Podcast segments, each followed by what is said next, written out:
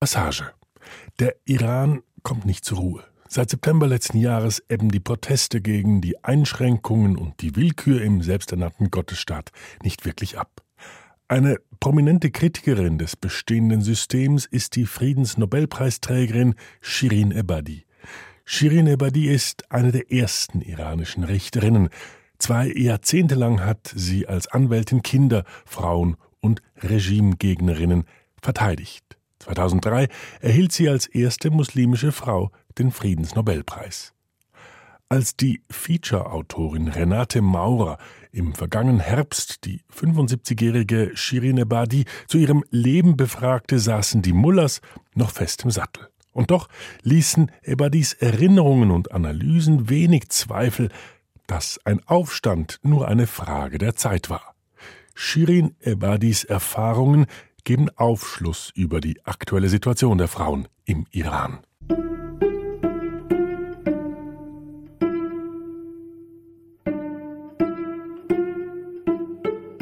برای رژیم اصلا مهم نبود که من مسلمان هستم یا نه برای اینکه اصولا هدف اینا اسلام نیست هدف اینا گسترش قدرت خودشونه Für das Regime war es nicht wichtig, ob ich Muslimin bin oder nicht. Denn schließlich geht es ihnen gar nicht um den Islam. Ihr Ziel ist es, ihre eigene Macht zu steigern. و به همین دلیل بود که هم منو زندان انداختن هم میخواستن منو بکشن که موفق نشدن بعد از اونم چندین بار Und aus diesem Grund sperrten sie mich ein, sie versuchten mich zu ermorden, sie beschlagnahmten mein gesamtes Eigentum. Die ganze Zeit versuchte die Regierung mit allen Mitteln, mich zum Schweigen zu bringen, was ich aber nicht tat. حکومت از هر راهی استفاده کرد که من رو ساکت بکنه که البته نشدم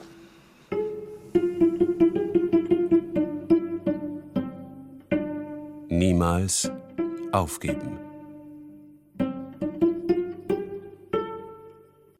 Das ist äh, wirklich sehr wichtig, dieser Druck der Öffentlichkeit oder auch erstmal aufklären, der Öffentlichkeit aufklären, wie ungerecht manche Gesetze sind, wie ungerecht die juristische Prozesse ablaufen. Und das hat sie sehr kontinuierlich und mit großem Nachdruck jahrelang gemacht.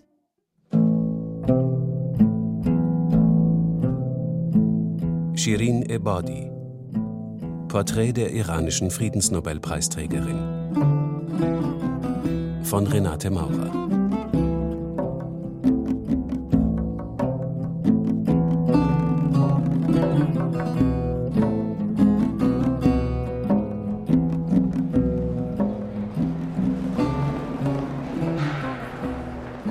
London im August 2022. Shirin Ebadi ist erst spät ins Exil gegangen, im Jahr 2009. Davor hatte sie sich zwei Jahrzehnte lang im Iran als Anwältin für Kinder, Frauen, Regimegegnerinnen und Gegner, verfolgte Sufis und politische Gefangene eingesetzt. Und sie hatte dem Unrecht Öffentlichkeit verschafft, im eigenen Land wie bei internationalen Menschenrechtsorganisationen. Das Regime zog alle Register, um sie zum Schweigen zu bringen. Erst recht, nachdem sie 2003 den Friedensnobelpreis erhalten hatte. Über all das will ich mit ihr reden. Ein persönliches Interview mit ihr zu bekommen, ist allerdings nicht leicht. Erst nach vielen E-Mails kommt die Zusage.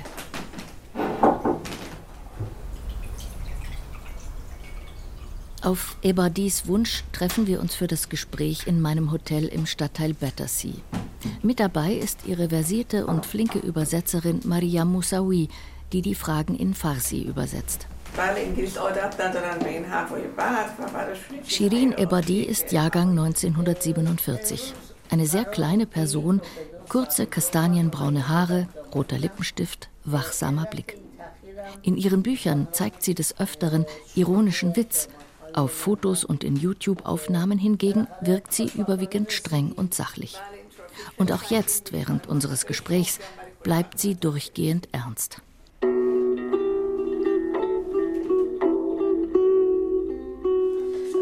من در یک خانواده مذهبی ولی مدرن به دنیا آمدم Ich wurde in eine muslimische, aber moderne Familie hineingeboren. Mein Vater und meine Mutter waren zwar religiös, aber dennoch sehr modern. پدر و مادر من پراکتیس میکردن ولی کن خیلی مدرن بودن Shirin Ebadi ist in den 1950er Jahren in Teheran aufgewachsen. Ihre Familie ist gebildet, bürgerlich. Der Vater Professor für Wirtschaftsrecht, die Mutter Hausfrau, unterstützt von einer Schar Dienstboten. Die Eltern sind gläubige Muslime. Die Erziehung der Kinder ist allerdings alles andere als traditionell. ما سه تا خواهر یک برادر بودیم و هیچ نوع فرقی بین ماها نبود Wir waren drei Schwestern und ein Bruder und sie machten keinen Unterschied zwischen uns. Damals gab es in unserem Land tatsächlich eine patriarchalische Kultur und Jungen hatten eindeutig mehr Freiheiten als Mädchen. Aber bei uns zu Hause war das nicht so. و نوعا پسرها آزادی بیشتری داشتن ولی تو خونه ما اینطور نبود Ihr Vater sei ein echter Feminist gewesen, sagt sie. Er liebte seine Frau zärtlich und behandelte seine drei Töchter mit der gleichen Aufmerksamkeit und Zuneigung wie seinen Sohn, gewährte ihnen die gleichen Freiheiten.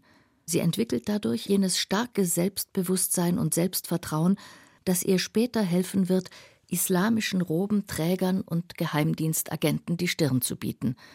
Eine sonnige iranische Kindheit also, so ganz ohne Schatten? Nicht ganz. In ihrem autobiografischen Buch Mein Iran erwähnt sie einmal kurz ihr Stottern als Kind und erzählt von den Angstzuständen ihrer Mutter, für die es keinen erkennbaren Grund gegeben hätte.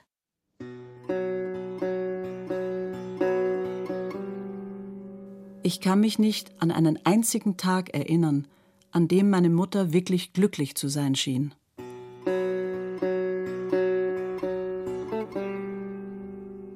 Die Angststörung lässt die Mutter immer wieder krank werden. Einmal ist es so schlimm, dass die 14-jährige Shirin fürchtet, sie könne sterben.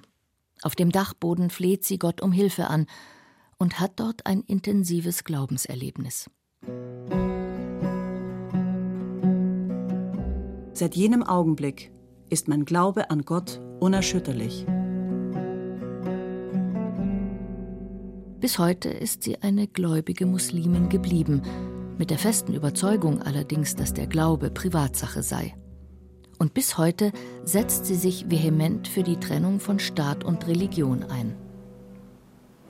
باید بگم اولا من با اسلام سیاسی مخالفم Ich muss zuallererst sagen, dass ich gegen den politischen Islam war. Ein Islam, der versucht, Macht zu erlangen, wird Macht missbrauchen. یعنی اسلامی که بخواد به قدرت برسه سو استفاده میکنه Mein Islam ist individuell. Das heißt, ich glaube, dass Religion nur einen selbst etwas angeht. اسلام من فردیه یعنی من معتقدم هر کس دینش به خودش ارتباط داره 1965, mit 18, beginnt sie ihr Jurastudium an der Universität in Teheran. Es ist die Zeit der Studentenproteste gegen Shah Reza Pahlavi und Shirin ist dabei. Um nicht ins Visier der Savak, der Geheimpolizei, zu geraten, wird offiziell gegen zu hohe Studiengebühren demonstriert. In Wirklichkeit gegen die Öl- und Rüstungsgeschäfte des Schahs mit den Amerikanern. Dass mit der Vertreibung des Schahs auch schätzenswerte Neuerungen wieder verschwinden würden, neben den Miniröcken auch das gleichberechtigte Bildungssystem oder das Wahlrecht für Frauen, ahnte damals niemand. زمان شاه آزادی های فردی و اجتماعی خیلی بیشتر بود آزادی سیاسی نه Unter dem Schah gab es viel mehr individuelle und soziale Freiheit, aber keine politische Freiheit. انقلاب اسلامی که شد ما آزادی فردیمون رو هم از دست دادیم اما زمان شاه Leider haben wir mit der islamischen Revolution auch unsere individuelle Freiheit verloren. Während der Regierungszeit des Schahs gab es unter den Studierenden den Trend, gegen den Schah und seine Politik zu protestieren. Und ich folgte auch diesem Trend. Im Rückblick würde ich sagen, dass es ein Fehler war. و الان که به گذشته نگاه میکنم فکر میکنم اشتباه بوده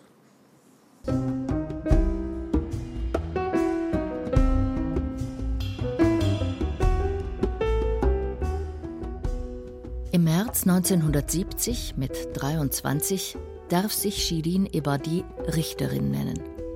Mit ihren 20 Studienkolleginnen gehört sie zu den ersten Richterinnen im Iran. Fünf Jahre später ist sie bereits Richterin am Teheraner Stadtgericht. Das Hohe Amt schreckt die meisten ihrer Verehrer davon ab, sie als Ehepartnerin in Betracht zu ziehen. Zum Glück gibt es Ausnahmen, wie den Elektroingenieur Jawad Davasolian. 1975 heiraten die beiden. Trauzeuge ist der Staatsanwalt von Teheran, der dem Paar einen eleganten Koran in schönem Format schenkt. Der seit 15 Jahren im politischen Exil lebende Schiitenführer Ayatollah Khomeini fordert seine Anhänger in Persien auf, den Schah zu stürzen.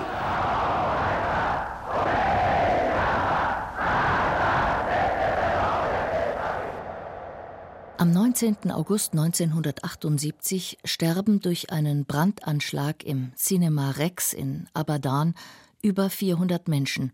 Weitere 27 Kinosäle brennen in ganz Iran. Von seinem Exil im Irak aus beschuldigt Ayatollah Khomeini den Geheimdienst des Schahs der Brandstiftung.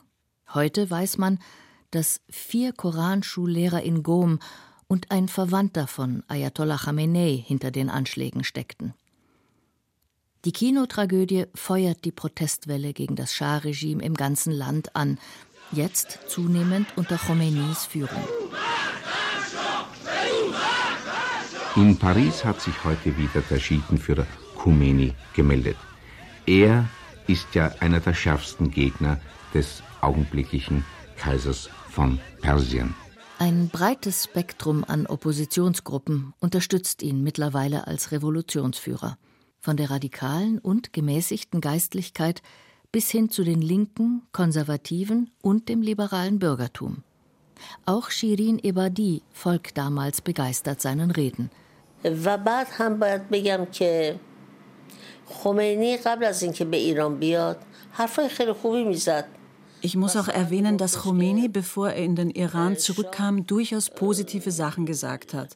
Zum Beispiel fragte er, warum gibt der Schah das ganze Geld des Landes aus, um Waffen von Amerika zu kaufen? Warum wird der Reichtum nicht gleichmäßig unter den Menschen verteilt? Und keine Sorge, Frauen werden mehr Rechte in der islamischen Gesellschaft bekommen. نگران نباشید زنها در یک جامعه اسلامی حقوقشون بیشتره این حرفا زیبا بود Das waren lauter schöne Versprechungen, aber wir wurden getäuscht. Und als er in den Iran zurückkam, änderte er alles, was er versprochen hatte.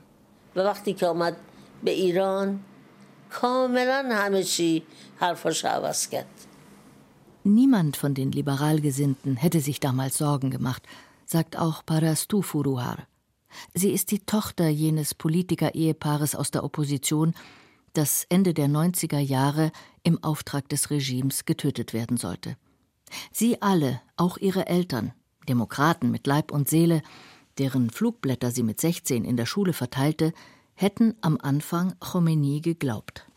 Es war so, weil er sehr großzügig falsche Versprechungen gemacht hat. Von Freiheit der Kommunisten bis äh, Menschenrechte bis eine sehr liberale Staatsform. Alles war drin in dieser Islam, den er propagiert hat. Aber auf jeden Fall war eine Zeit der Illusion, der geplatzt ist. Mitte Januar 1979 verlässt der Schah den Iran, eine Schatulle mit iranischer Erde im Gepäck. Zwei Wochen später steigt der 78-jährige Ayatollah Khomeini auf dem Rollfeld des Teheraner Flughafens, gestützt auf den Piloten, aus einer Air France-Maschine. Im Triumph kehrt Großayatollah Ruhollah Khomeini al-Musawi nach 15-jährigem Exil heim nach Persien. Der Revolutionsführer wird von vier Millionen Menschen auf dem Teheraner Flughafen empfangen, während aus den Lautsprechern ein Lied von Hafez, dem Lieblingsdichter Goethes und des Ayatollah, für Stimmung sorgt.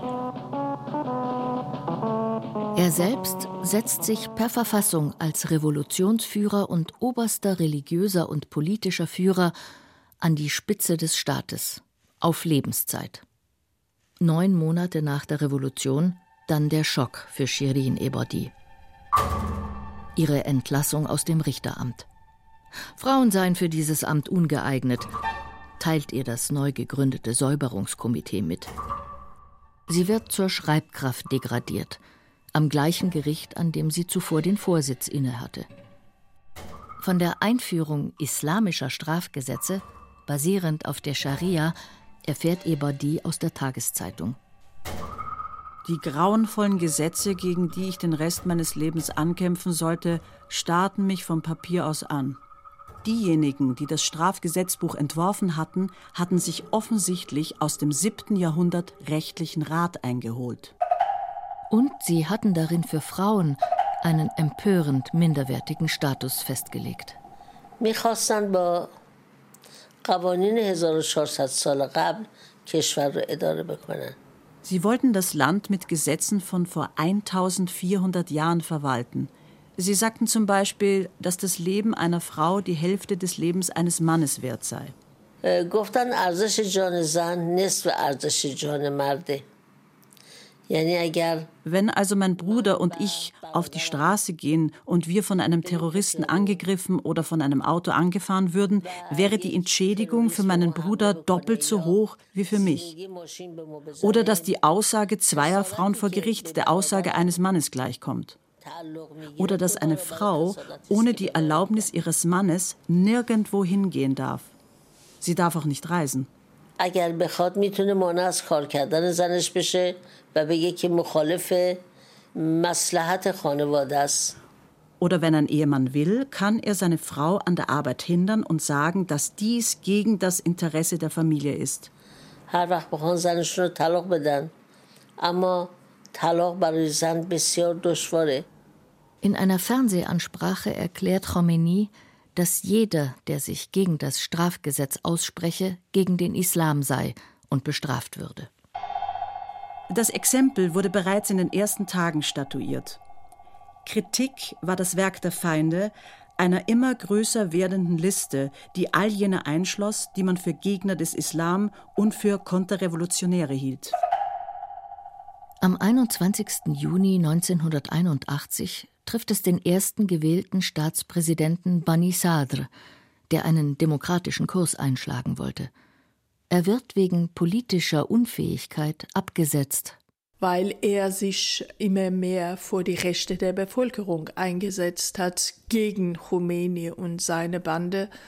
Und da breite Gruppen in der Bevölkerung angefangen haben, sehr offen zu protestieren, kam es zu sehr brutale Unterdrückung dieser Protestwelle mit Massenverhaftungen, Hinrichtungen auf der Straßen. Und ich kann mich daran erinnern, dass jeden Tag die Liste diejenigen, die an dem Tag hingerichtet worden waren, wurde in Abendnachrichten verkündet. و دائما ایدولوژی خودشون رو تبلیغ میکردن Sie haben ständig für ihre Ideologie geworben. Wer sich dieser Ideologie widersetzte, wurde verhaftet, eingesperrt oder gehängt. Einer der Gehängten war der kleine Bruder meines Mannes. Sein Name war Ford.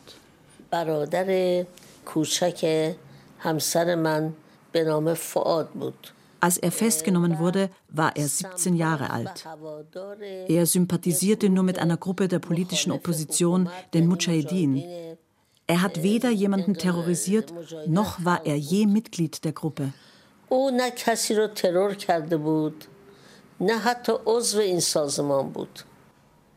Fuad hatte an seiner Schule Zeitungen der islamisch-marxistischen Volksmujahedin, MKO, verkauft. Die vor allem bei der jungen Generation beliebte Oppositionsgruppe hatte die Proteste im Juni 1981 initiiert und zum bewaffneten Kampf gegen das neue Regime aufgerufen. Auf ihr Konto gingen auch einige Bombenanschläge. In einem fünfminütigen Prozess ohne Anwalt wurde Ford zu 20 Jahren Gefängnis verurteilt. بعد از هفت سال که خمینی دستور داد زندانیانی سیاسی که از عقیدهشون برنگشتن Nach sieben Jahren Haft ordnete Khomeini die Hinrichtung aller politischen Gefangenen an, die ihre früheren Ansichten nicht geändert hatten und nicht bereit waren, ihnen abzuschwören. In kurzer Zeit wurden mehr als 3000 Menschen getötet. Die Anhänger der Mujahedin sowie andere Linke. فعاد هم جز اونا بود یعنی بعد از هفت سال کشته شد به ما هم نگفتن چرا دو مرتبه محاکمه شد Leider war Fuad einer von ihnen. Er wurde nach sieben Jahren getötet und sie haben uns nie gesagt, warum er zweimal verurteilt wurde. Das war im Juli 1988, am Ende des achtjährigen Krieges zwischen Iran und Irak. Truppen der Volksmujahideen hatten in der Armee des irakischen Staatspräsidenten Saddam Hussein gekämpft und nach dem Waffenstillstand die iranische Provinz Kermanshah angegriffen. Khomeini rächte sich dafür umgehend an den politischen Gefangenen. Innerhalb von fünf Monaten wurden über 4000 Häftlinge hingerichtet. Man hatte uns verboten, über Fuads Tod zu reden. Also redete ich Tag und Nacht über seine Hinrichtung. In Taxis, im Laden an der Ecke, beim Schlangestehen für Brot sprach ich völlig fremde Menschen an und erzählte ihnen von diesem lieben Jungen, den man für das Verkaufen von Zeitungen zu 20 Jahren Gefängnis verurteilt und dann hingerichtet hatte.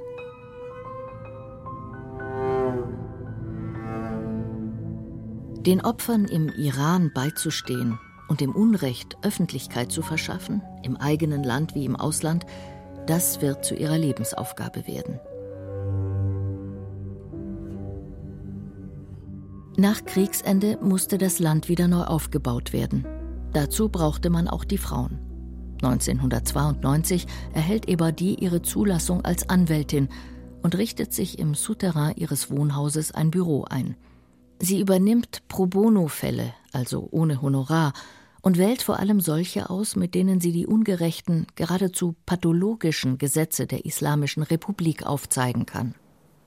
از کیسایی که انتخاب میکردم دو تا هدف داشتم یکی کمک به این قربانیان ich hatte zwei Ziele. Erstens, den Opfern zu helfen und dann zu zeigen, wie schlimm diese Gesetze sind und welche Folgen sie haben. Einer meiner berühmtesten Fälle war zum Beispiel ein Mädchen, das von drei Männern vergewaltigt und getötet wurde. Ich habe ihre Familien vertreten.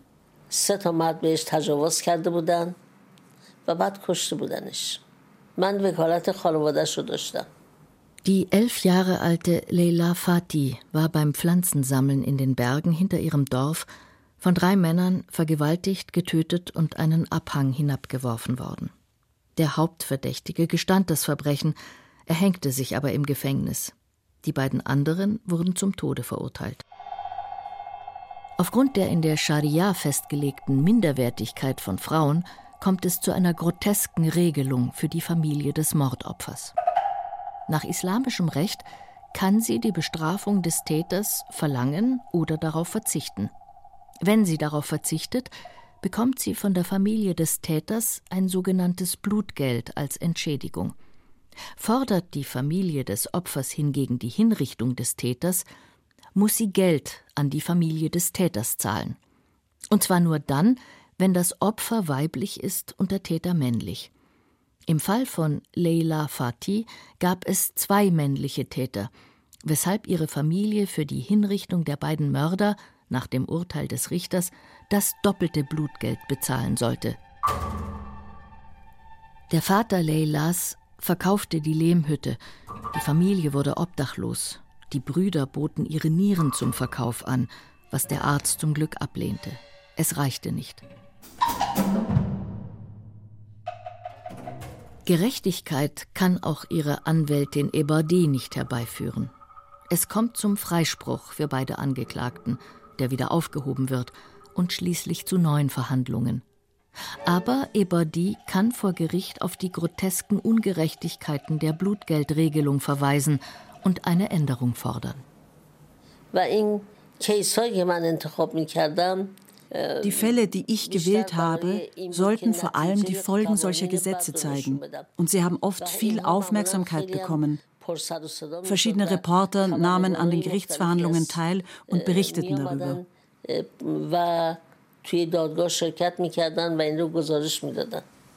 Wie aber mit geistlichen Roben und Turbanträgern über die Ungerechtigkeiten der islamischen Gesetzgebung diskutieren.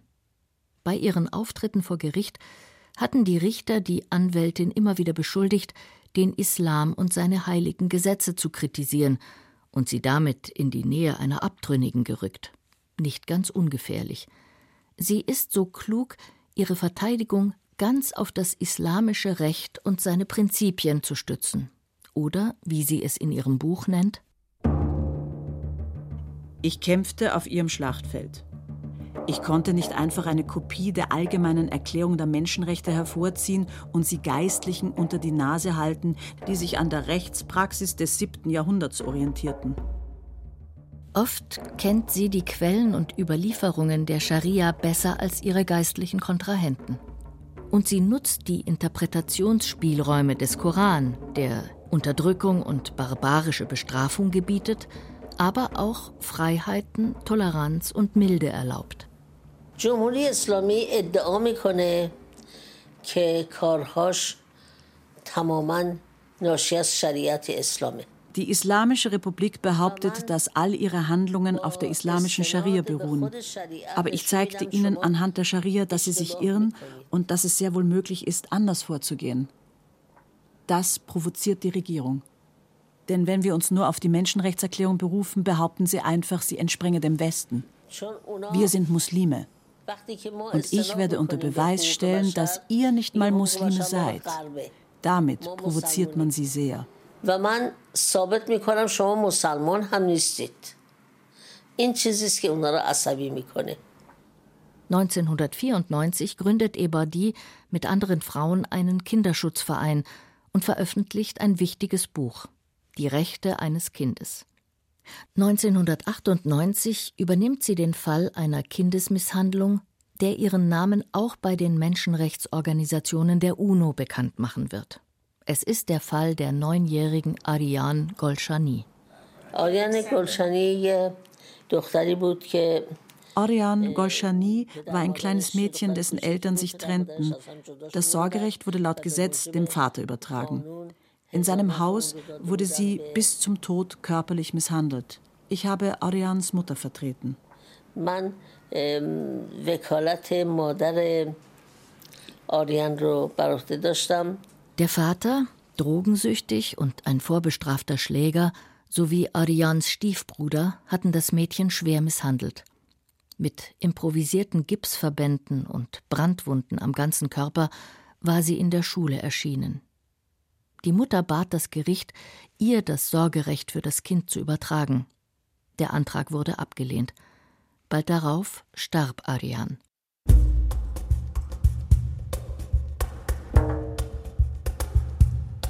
Über Zeitungsanzeigen organisiert Ebadi in einer großen Moschee eine Trauerfeier, die gleichzeitig eine Protestveranstaltung gegen das islamische Sorgerecht ist. Bei einer Scheidung wird es automatisch dem Vater zugesprochen. Es werden Reden gehalten, weiße Blüten in den Straßen um die Moschee verstreut. Hunderte von Frauen skandieren, das Gesetz muss reformiert werden. Auch in diesem Fall kann Eberdi als Anwältin keine gerechten Urteile bewirken. Aber sie macht vor Gericht dem Sorgerechtsgesetz den Prozess und fordert seine Änderung zugunsten der Kinder zugunsten der Mütter.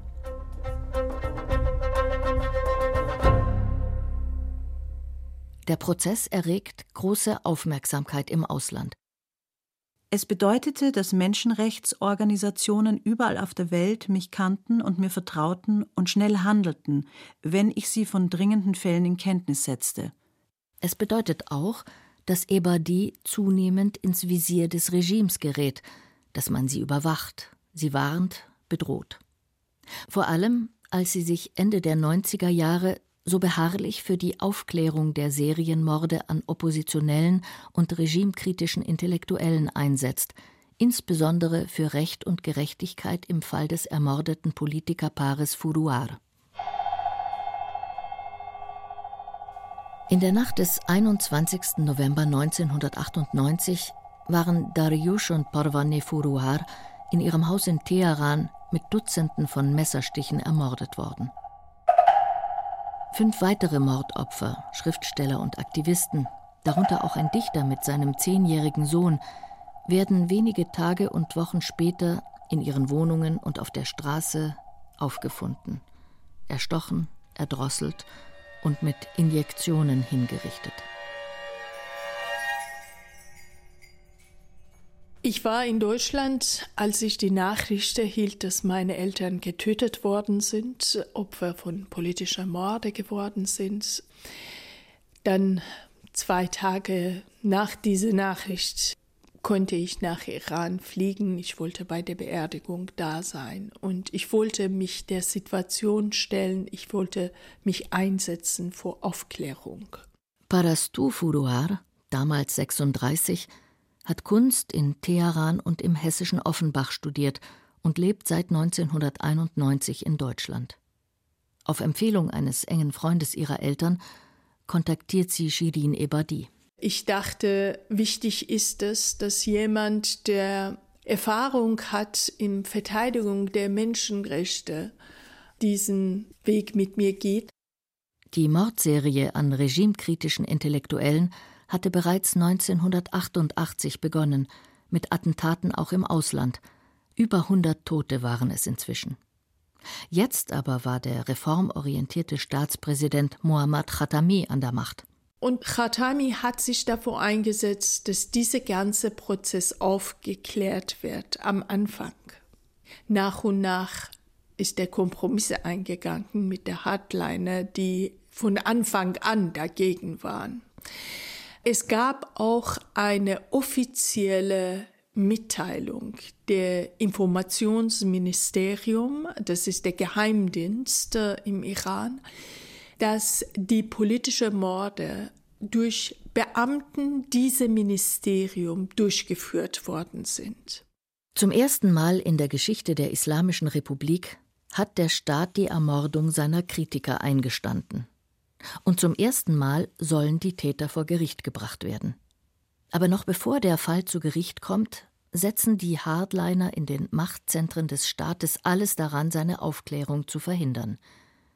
Er wird an das Militärgericht übergeben, das den Anwälten keinerlei Akteneinsicht gewährt.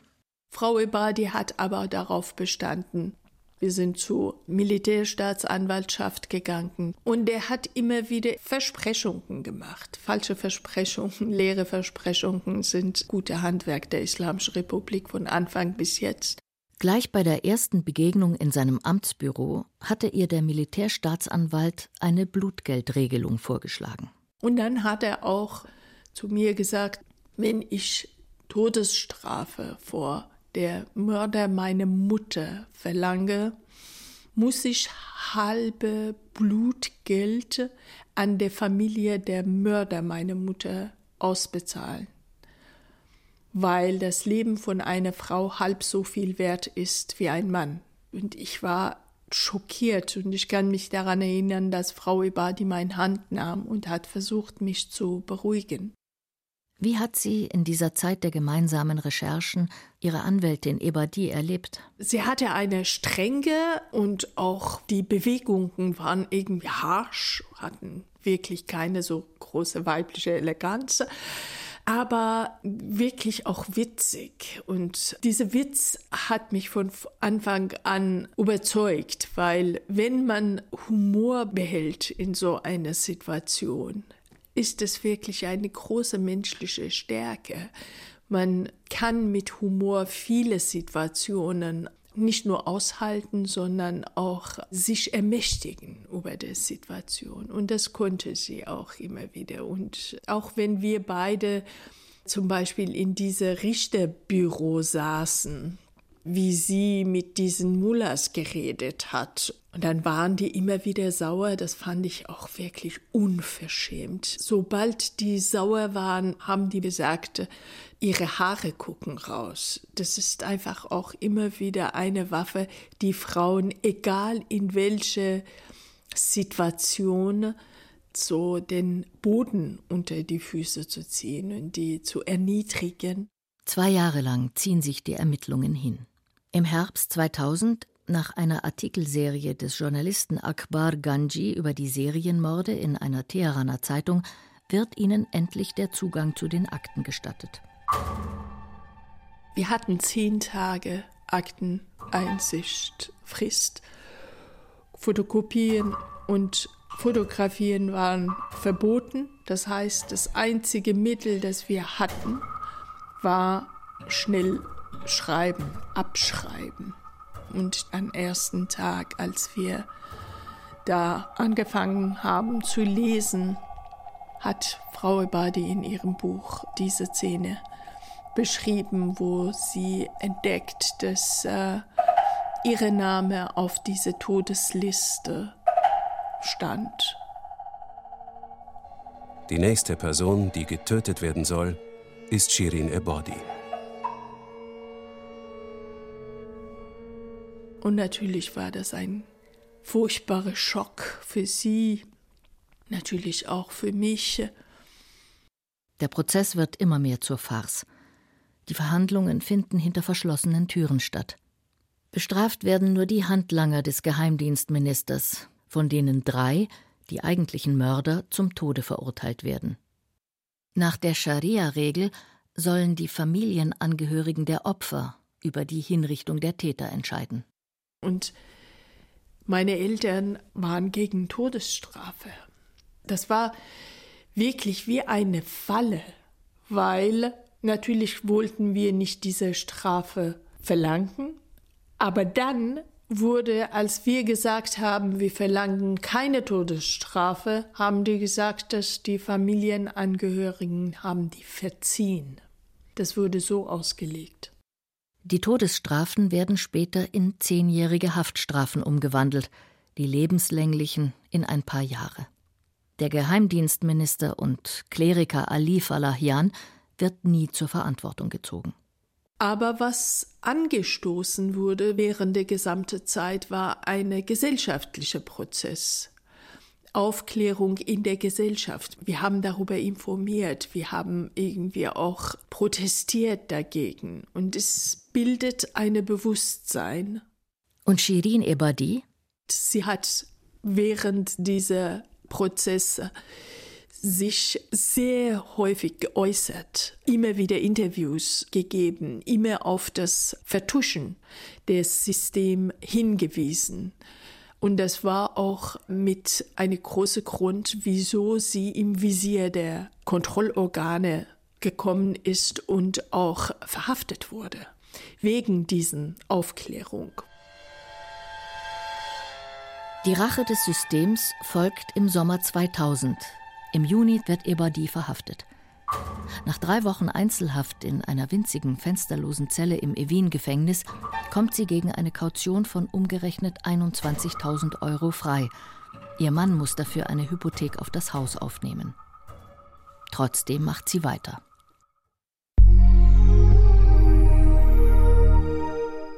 I call upon the Nobel Peace Prize laureate for 2003, Shirin Ebadi, to come forward to receive the gold medal and the diploma.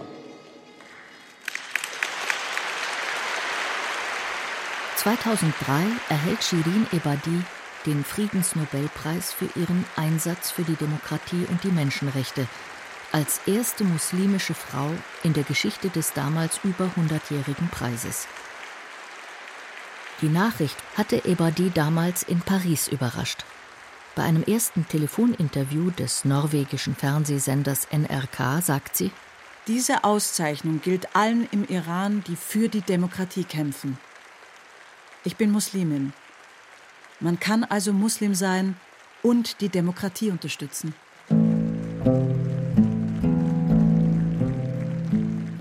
Ihrer Landung in Teheran sind die Straßen zum Flughafen verstopft. Wie einst bei Khomeinis Rückkehr wird sie von jubelnden Menschenmassen empfangen. Khomeinis Enkelin Zahra Eshrachi, eine Frauenrechtlerin, legt ihr einen Kranz aus Orchideen um den Hals. Der Nobelpreis verstimmt zwar die Regierung, aber er führt im Dezember 2003 zur Änderung des Sorgerechts zugunsten der Mütter und des Kindeswohls. Darüber hinaus ist das Preisgeld von 1.200.000 Dollar enorm hilfreich für Ebadis Arbeit. Sie kauft dafür eine Wohnung für das 2002 in Teheran mit vier Juristenfreunden gegründete Zentrum für Menschenrechtsverteidiger.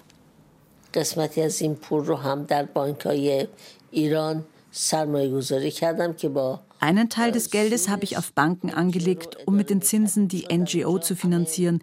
Vor allem haben wir einigen Familien von politischen Gefangenen, deren finanzielle Situation nicht gut war, ein bisschen geholfen.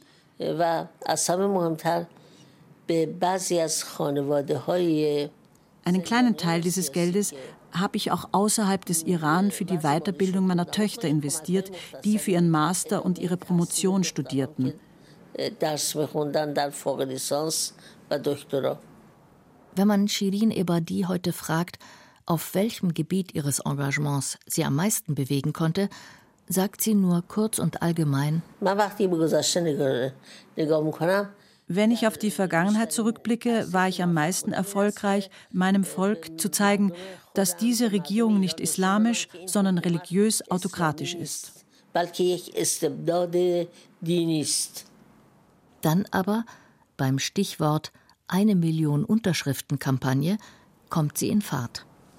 کمپین یک میلیون امضا به وسیله من و تعداد زیادی از die eine Million Unterschriften-Kampagne wurde von mir und vielen anderen Frauen gestartet, die gegen die diskriminierenden Frauengesetze waren. Unser eigentliches Ziel war es, über diese unfairen Gesetze aufzuklären. من همیشه معتقدم تا راجع به یک مسئله بحث نشه ich glaube immer, dass es keine Lösung geben kann, solange ein Problem nicht diskutiert wird. Nicht jeder arbeitet als Jurist und nicht alle kennen die Gesetze. Bei der Kampagne zogen die Aktivistinnen von Haus zu Haus und führten Gespräche über die Frauenrechte. Und es war sehr erfolgreich. Denn wir sehen täglich, dass die Stimmen der Feministinnen immer lauter werden, dass immer mehr Frauen auf die diskriminierenden Gesetze aufmerksam werden. Dies ist der Sieg der Kampagne. In پیروزی کمپین یک میلیون امضا بود.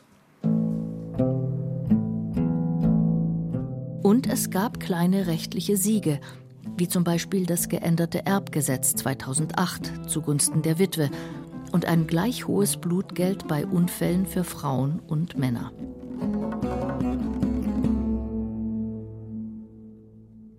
Der Nobelpreis bringt Ebadi keinen Schutz vor den Feindseligkeiten des Regimes. Erst recht nicht, seitdem der Hardliner und religiöse Fanatiker Mahmoud Ahmadinejad 2005 gewählt als Staatspräsident im Amt ist. Man schickt ihr Morddrohungen per Post oder befestigt sie an der Haustüre. Das sind alle Scheußlichkeiten dieses System. Man denkt, es ist eine ungeheure Dinosaurier, der irgendwie so plötzlich wieder auferstanden ist und ein ganzes Land und Gesellschaft im Geisel genommen hat. Egal wie tapfer die Menschen versuchen, das zurückzudrängen, weil diese Ungeheuer so brutal ist und ständig tötet, könnt ihr das nicht. Das ist wirklich wie eine Falle und erzeugt ständig Wut, Verzweiflung und schlimme Gefühle. 2005 entgeht sie nachts auf der Straße mit ihren beiden Töchtern nur durch Zufall einem Anschlag auf ihr Leben. Im Januar 2009 belagert ein aufgeheizter Mob eine freiwilligen Miliz des Regimes, bewaffnet mit Schlagstöcken und Steinen, ihr Haus und brüllt Tod der Verräterin Ebadi. Die Metalltüre verhindert das Schlimmste. Bereits im Monat zuvor wurde auf Befehl des Revolutionsgerichtes das Zentrum für Menschenrechtsverteidigung geschlossen.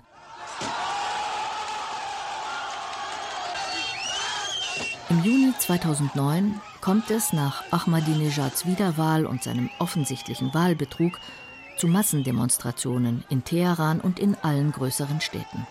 Die Proteste, Grüne Bewegung genannt, werden brutal niedergeschlagen. Zu dieser Zeit ist Ebadi gerade auf einer Vortragsreise in Spanien.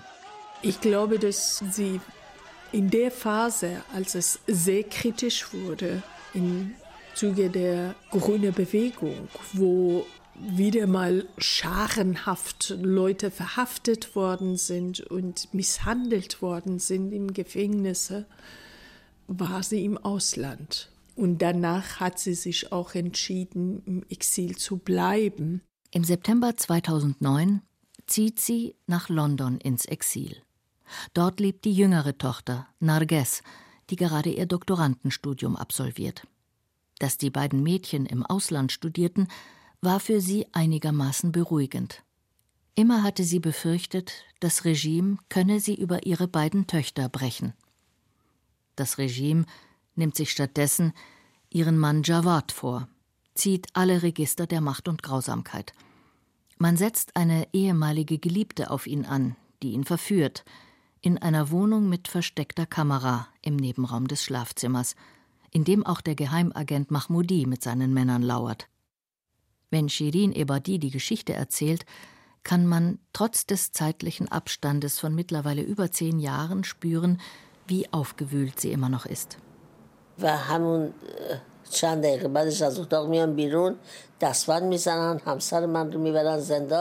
Ein paar Minuten später kamen sie herein.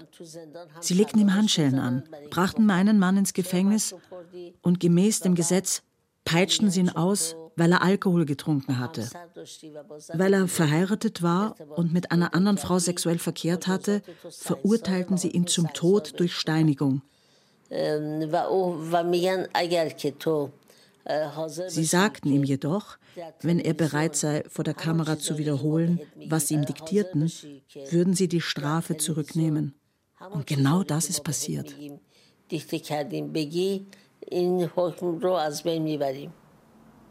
Die erzwungene Videoaussage wird abends im iranischen Staatsfernsehen ausgestrahlt.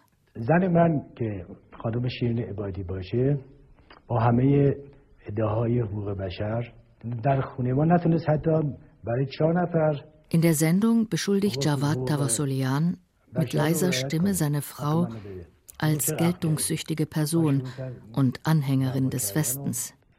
Man habe ihr den Nobelpreis verliehen, damit sie am Sturz der Islamischen Republik mitwirken könne.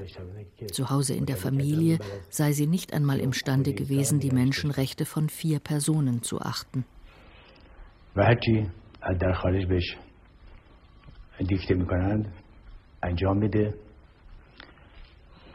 برای تضعیف جمهوری اسلامی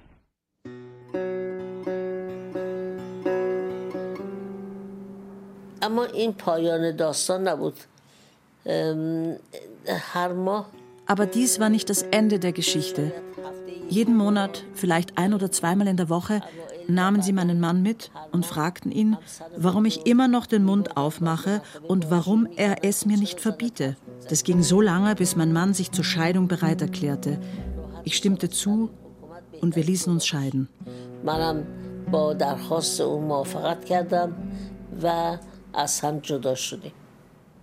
Zwei Jahre lang wird Jawad zu Verhören in Mahmoudis Büro bestellt. Sein Pass wird beschlagnahmt. Als er im März 2012 zur Geburt seines Enkelkindes nach Boston reisen darf und sich das Ehepaar wieder sieht, ist er ein gebrochener Mann. Der Islamische Staat besteuert rückwirkend Ebadis Nobelpreisgeld und konfisziert zur Begleichung der Schulden sämtliche Konten und ihren gesamten Besitz. Trotzdem setzt sie ihre Aktivitäten von London aus fort.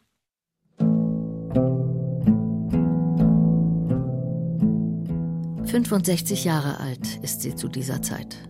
Mit ihrer iranischen Lizenz kann sie in England nicht mehr als Anwältin arbeiten, aber sie reist so viel wie möglich. Zu Menschenrechtsorganisationen nach Genf, Straßburg und Brüssel zu Vorträgen und Interviews in aller Welt.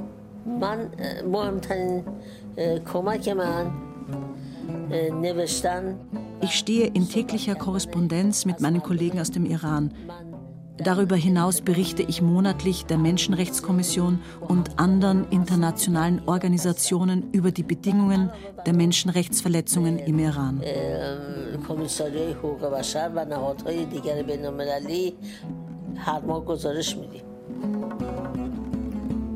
Und wie in allen ihren Interviews der letzten Jahre zeigt sich Ebadi erstaunlich zuversichtlich, wenn man sie nach den Chancen für eine Rückkehr in ihre Heimat fragt.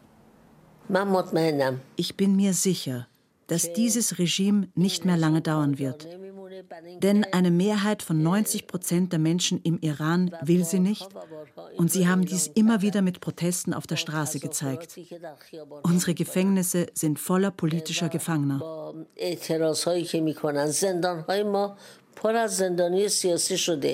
Das war Anfang August 2022, sechs Wochen vor den aktuellen Protesten im Iran gegen das Mullah-Regime.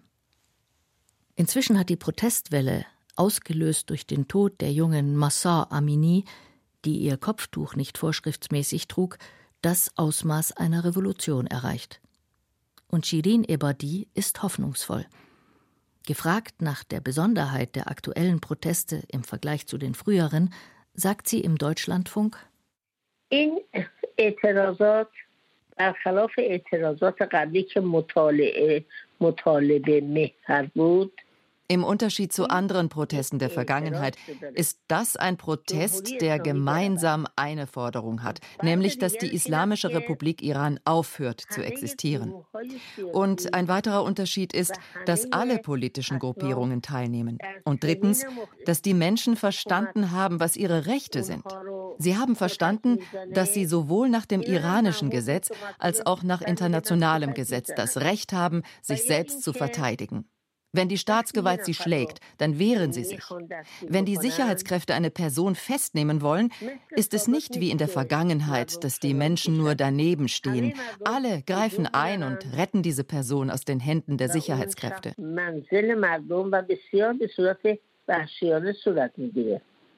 Auch Parastu Furuhar, die seit 25 Jahren jedes Jahr zum Todestag ihrer Eltern nach Teheran fliegt und wie Ebadi mit den Repressionen, Gewaltakten und Täuschungen des Islamischen Staates bestens vertraut ist, setzt auf die Proteste der vielen und Mutigen in ihrem Land, allerdings mit gemischten Gefühlen.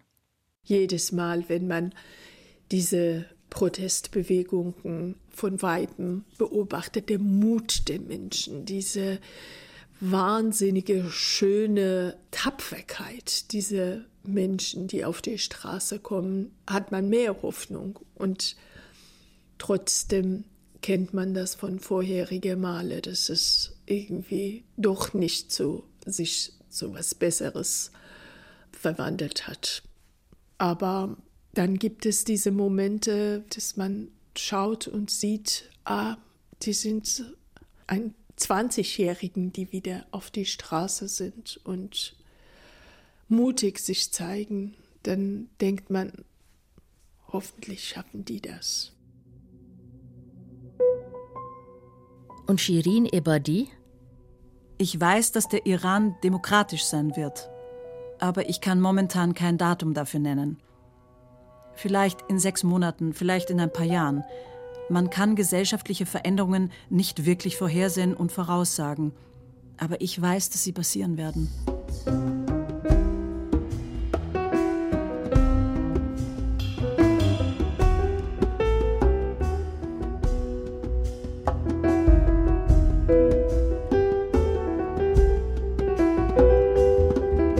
Niemals aufgeben.